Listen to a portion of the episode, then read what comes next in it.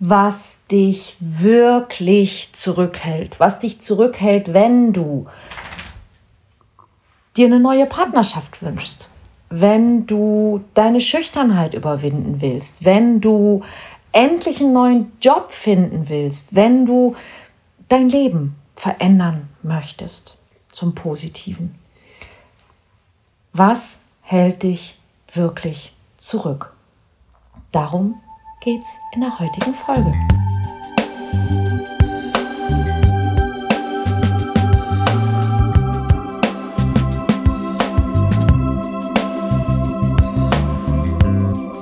Kontaktvoll, der Podcast fürs Herz. Für Singles, die es nicht bleiben wollen und alle, die sich mehr Liebe, Mut und Freiheit in ihrem Leben wünschen. Von und mit Deutschlands Date-Doktor Nummer 1, Nina Deißler. Hallo und herzlich willkommen zur neuen Folge vom Kontaktvoll Podcast. Und während dieser Podcast erscheint oder erschienen ist, läuft wahrscheinlich zeitgleich das Webinar ähm, zum Thema Angst.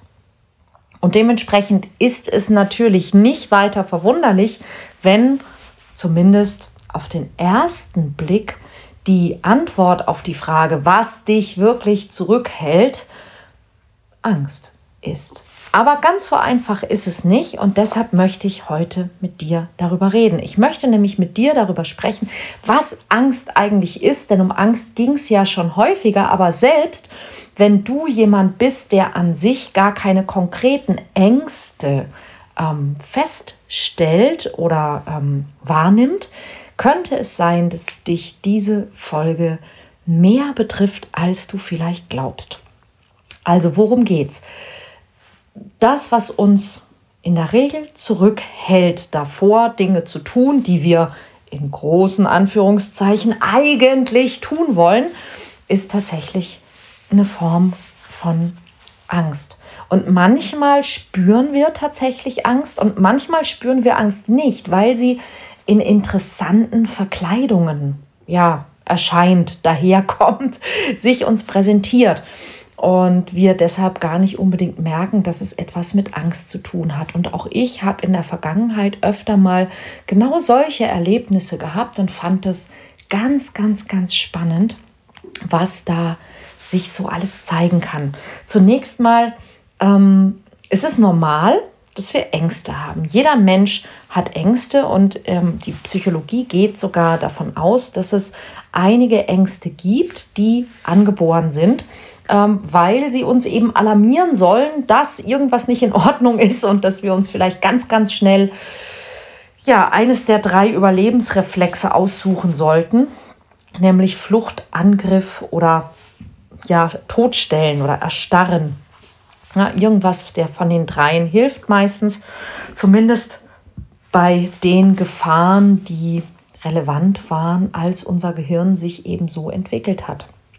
Allerdings haben wir alle noch zahlreiche erlernte Ängste, die wir uns zum Beispiel von unseren Eltern abschauen, ähm, wenn die eben diese Ängste hatten, ja, Angst davor, was andere Leute über einen denken, zum Beispiel ist da sehr, sehr typisch, oder Angst vor Veränderung, Angst vor Wachstum, ähm, ähm, Angst aufzufallen, ja, dann gibt es Ängste, die wir entwickeln, wenn wir mit bestimmten Situationen überfordert waren. Ähm, da ist zum einen natürlich die Phobie, also dieses Reizreaktionsmuster. Wir sehen was und haben sofort eine Angstreaktion, Angst vor Spinnen, vor Höhe, vor engen Räumen, vor Fliegen und so weiter und so weiter. Aber eben auch in diesem Zusammenhang Angst, die aus Traumatisierung entsteht.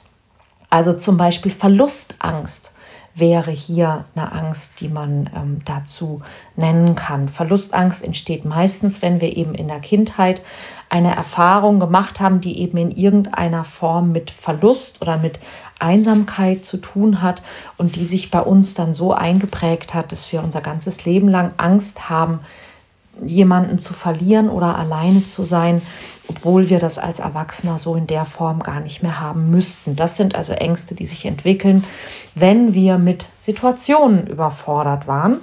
Und dann gibt es natürlich Ängste, die wir gelernt haben durch Warnungen von anderen oder durch unsere Erziehung, durch Missverständnisse oder durch irgendeine Form von, von Repression, also von Einschränkung oder Unterdrückung. Ähm, und auch da gibt es ganz, ganz viele. Und das ist relativ normal, leider. Es ist nicht toll, aber die meisten Menschen haben das. Deshalb muss man es leider als normal bezeichnen, weil die Art und Weise, wie unsere Gesellschaft funktioniert, diese Ängste fördert. Zum Beispiel dadurch, dass bei uns sehr viel auf dieses Schuldprinzip ähm, geschaut wird. Also auch in dem ganzen Versicherungswesen geht es ja immer darum, wer ist schuld. Ähm, man, wenn ein Fehler passiert ist, sucht man mehr nach dem Schuldigen als nach einer Lösung. Hat sich irgendwie so eingebürgert, ja, auch wenn es blöd ist. Ähm, es wird sehr viel verglichen, auch durch zum Beispiel Social Media, aber auch eben durch diese Konkurrenzverhältnisse. Das beginnt bei Kindern in der Regel, wenn sie in die Schule kommen dass ihre Leistung eben benotet wird und dass diese Noten verglichen werden und dass man dann eben dieses Gefühl hat, besser oder schlechter zu sein. Und dadurch lernen wir unbewusst, dass das ein, ein Wert ist. Und dann haben wir natürlich immer Angst, dass wir zu schlecht sind und manchmal haben wir sogar Angst, dass wir zu gut sind, wenn wir eben ähm, Probleme hatten, wenn wir zum Beispiel, wenn jemand, der sehr gut in der Schule war, wenn der gehänselt wurde und dann hat er später Angst, zu gut zu sein, weil er eben Angst hat, dass er aus der Gruppe ausgeschlossen wird, wenn er zu positiv auffällt. Also immer schön Mittelmaß bleiben. Mhm. Ähm, wir erleben auch das Thema Beschämung zum Beispiel, ja, wenn man anders ist als andere, dass ähm, sich jemand findet, der einen dafür beschämt. Das ist, was man auch nicht so gerne will. Und dann gibt es natürlich auch dieses ganze Thema Mangeldenken. Es ist nicht genug da für alle. Und auch das Thema Manipulation, das zu Ängsten führt. Zum einen, weil man eben selber Angst davor hat, manipuliert zu werden. Zum anderen aber auch, weil wir häufig selber lernen zu manipulieren und dann in dem Moment, wo wir manipulieren, bewusst oder unbewusst, dann auch die Angst haben, dass diese Manipulation zum Beispiel irgendwann nicht mehr funktioniert. Und all das zeigt sich dann in so Dingen wie Zweifel oder auch Selbstzweifel, Perfektionismus, ähm, Ängsten wie Angst zu scheitern, Angst vor Ablehnung, Angst nicht gut genug zu sein, Angst vor Veränderung, Schuldgefühle, Schamgefühle, ähm, Kontrollzwang. Ja, wer zum Beispiel kontrolliert, der ähm, hat eben Angst, dass sich die Dinge, wenn er nicht kontrolliert, nicht so entwickeln, wie er sie gerne hätte oder wie er sie sich vorstellen kann. Und all solche wunderbaren, ähm, wunderbaren Dinge. Und das ist sicherlich etwas, was viele Menschen nachvollziehen können. Ich werde zum Beispiel auch immer hellhörig, wenn jemand mir erzählt, er sei Perfektionist. Denn fast alle Menschen, die Perfektionisten sind, ähm, sind Perfektionisten, weil sie in sich die tiefe, tiefe Angst haben, dass sie nicht gut genug sind.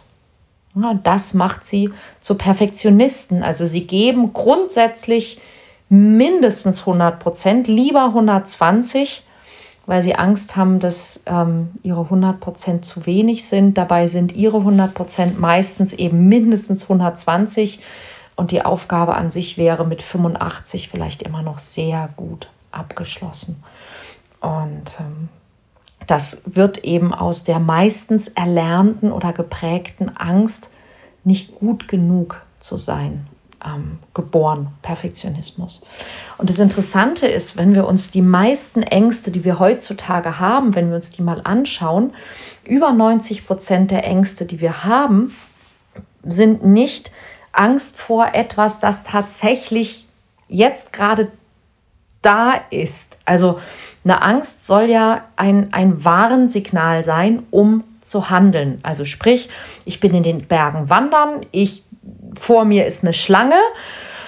Ich sehe die Schlange, ich wittere Gefahr, mein Körper stößt Adrenalin aus und ähm, dann habe ich dieses Gefühl von Angst, also Herzrasen, feuchte Hände, all diese Dinge.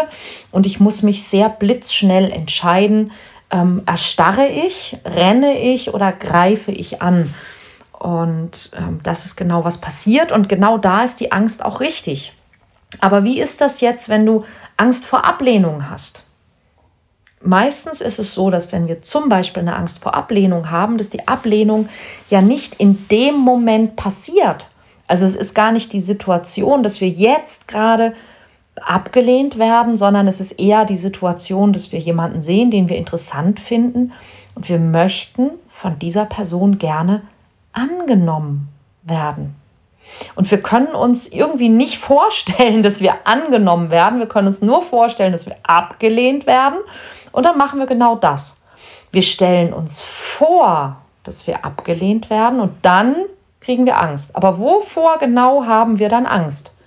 Wir haben Angst vor unserer eigenen Fantasie, die wir gerade eben selber erschaffen haben. Hä? Ja. Und da liegt das eigentliche Problem. Und das ist es, was dich tatsächlich zurückhält. Das ist, was dich blockiert. Das ist, was dir alles versaut. Deine eigene Fantasie, deine, dein, dein Horrorfilm im Kopf, deine Horrorszenarien, das, was du dir ausdenkst, was passieren könnte. Kurze Nachdenkpause. Lass mal sacken. Über 90 Prozent deiner Ängste sind nicht real, denn die meisten deiner Ängste handeln von Dingen, die nicht passiert sind, aber von denen du denkst, dass sie vielleicht passieren könnten. Also du versetzt deinen Körper in diese eigentlich gesunde Alarmbereitschaft, ohne dass es einen konkreten Anlass für diesen Alarm gibt, weil du dir eine gefährliche Situation ausdenkst, vorstellen kannst. Und jetzt könntest du natürlich sagen, ja, ich habe aber diese Situation schon mal erlebt. Und ja, das glaube ich dir sogar. Das Problem daran ist nur, wenn du Nehmen wir mal dieses Beispiel Angst vor Ablehnung. Wenn du Angst vor Ablehnung hast und du bist schon mal abgelehnt worden, dann ja, weißt du, okay, das war die Erfahrung der Ablehnung und das war nicht schön. Jetzt ist aber die Frage, wie hilft dir denn deine Angst vor Ablehnung, in Zukunft nicht mehr abgelehnt zu werden? Und die Antwort lautet, gar nicht. Und die Frage, die du dir stellen kannst, ist, wie oft müsstest du denn nicht abgelehnt werden, damit du bereit wärst, diese Angst loszulassen? Oder wie kommt es denn, dass du, dass du denkst, alle, in Anführungszeichen, müssten dich annehmen? Weil wahrscheinlich nimmst du ja auch nicht alle an. Also du wirst nicht mit jedem Menschen Gespräch anfangen. Du wirst nicht ähm, jeden Film mögen, nicht jede Musik anhören. Du hast wahrscheinlich auch schon mal den Radiosender gewechselt, weil dir einfach irgendwas nicht gefallen hat. Und wann gefällt uns etwas nicht? Und das ist ein ganz wichtiger Punkt. Uns gefällt etwas nicht, wenn es nicht zu uns passt. Ja, wenn wir etwas anschauen und sagen, nein, das ist nicht das ist nicht, was zu mir passt, das ist nicht, was ich will, das gehört nicht in mein Leben, das ist nicht mein Geschmack. Sprich, wenn jemand anders dich ablehnt, dann sagt er oder sie im Grunde genau das. Das, was ich von dir wahrnehmen kann, ist nicht das, was ich im Moment denke, was zu mir passt. Das ist nicht das, was ich mir vorgestellt habe. Das ist nicht mein Geschmack. Und es das heißt nicht, dass du schlecht bist oder nicht gut genug. Das heißt einfach nur, dieser Mensch sagt, ich glaube, dass das nicht zu mir passt. So wie du tausendmal am Tag Dinge in Anführungszeichen ablehnst oder gar nicht erst in Betracht ziehst, weil sie nicht zu dir passen. Du wirst wahrscheinlich bestimmte Dinge haben, die du liebst. Und die hast du irgendwann mal ausprobiert und gesagt, okay, die mag ich, die passen zu mir. Du hast vielleicht eine Lieblings- äh, oder Sportmannschaft oder ein Lieblingsbrötchen, ein Lieblingskaffee, eine Lieblingsmarmelade, äh, ein Lieblingsauto und so weiter und so weiter. Warum? weil du irgendwann gesagt hast, das ist, was zu mir passt, das ist, was ich mag. Und damit lehnst du alle anderen in Anführungszeichen ab, zwangsläufig. Das heißt aber nicht, also zum Beispiel meine Lieblingsmarmelade ist Himbeer. Das heißt aber nicht, dass Erdbeer, Orange, Rhabarber und so weiter, dass die deshalb schlecht sind. Ganz im Gegenteil, manchmal mag ich auch Marille zum Beispiel. Aber meistens mag ich am liebsten Himbeer. Deshalb ist Himbeer nicht besser als alle anderen. Es ist nur das, was ich meistens am meisten mag. Und so wird es dir auch gehen. Und so geht es aber anderen auch mit dir. Und das ist normal. Also du brauchst keine Angst davor haben, abgelehnt zu werden, weil du wirst immer mal wieder abgelehnt werden, weil es normal ist. Weil wir doch mit Menschen zusammen sein wollen, die zu uns passen. Beziehungsweise wir wollen mit Menschen zusammen sein, die auch glauben, dass wir zu ihnen passen. wenn ich jemanden anspreche und der sagt zu mir, hau ab, du Sau, dann will ich den doch gar nicht näher kennenlernen. Ja, wenn du Angst vorm Scheitern hast, oh bitte, du wirst scheitern. Ja, scheitern ist ein Teil des Prozesses. Es ist ganz normal, dass wir scheitern. Wir scheitern immer mal wieder. Wenn du Angst vor hm, Veränderungen hast, ähm, die Dinge verändern sich jeden Tag. Und also ganz egal, ob du Angst davor hast oder nicht. Also so wie wie es jeden Tag, oder na, es regnet nicht jeden Tag, aber wie es immer wieder regnet. Ja, wie hier in unseren Breitengraden immer wieder auch ein Winter einkehrt. Wir müssen keine Angst vor dem Winter haben. Der kommt so oder so. Egal, ob wir Angst vor ihm haben oder nicht. Und er geht auch wieder weg. Irgendwann, hoffentlich. Also, pff, ganz normal.